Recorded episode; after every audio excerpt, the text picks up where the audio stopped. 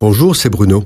Merci d'écouter ce podcast. N'oubliez pas de vous abonner et d'activer les notifications afin d'être averti chaque semaine des prochaines sorties. On assiste aujourd'hui dans les pays ayant un régime politique démocratique à la montée en puissance de courants politiques appelés populistes. Le populisme est un mot à la mode qui parle du peuple.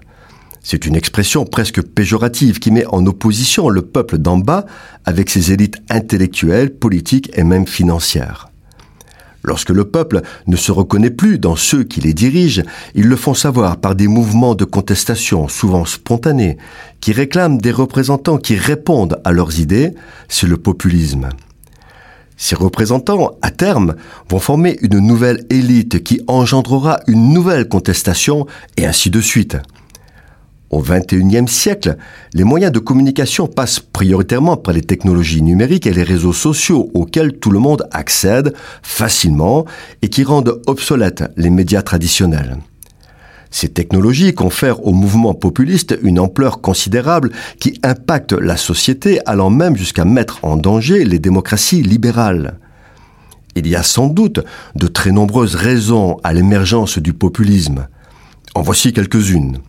Depuis des années, on assiste à la confusion entre capitalisme et démocratie.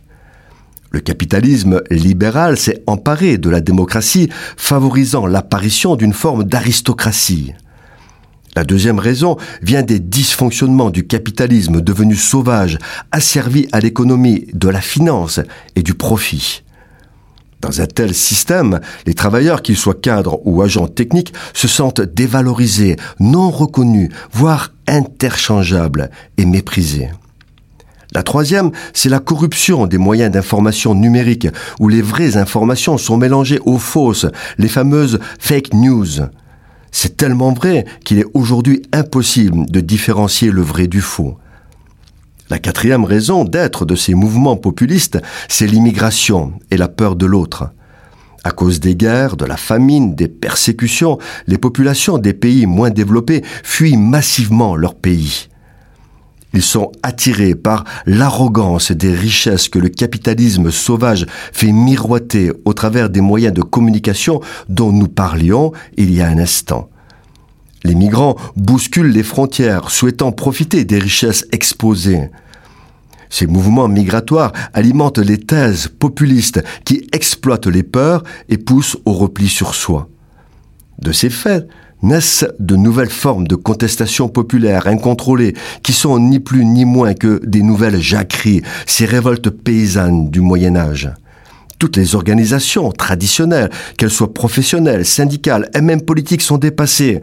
Le danger du populisme, c'est qu'il conduit à des régimes autoritaires, des régimes qui finissent toujours par confisquer le pouvoir au peuple qui doit se soumettre. Et la première des libertés confisquées, c'est la liberté religieuse. La seule religion qu'ils tolèrent est celle qu'ils contrôlent et qui est conforme à leur doctrine.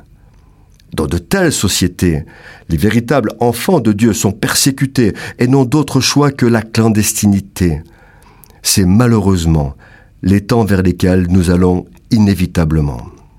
Cette chronique a été produite par Bruno Oldani et Jacques Cudeville.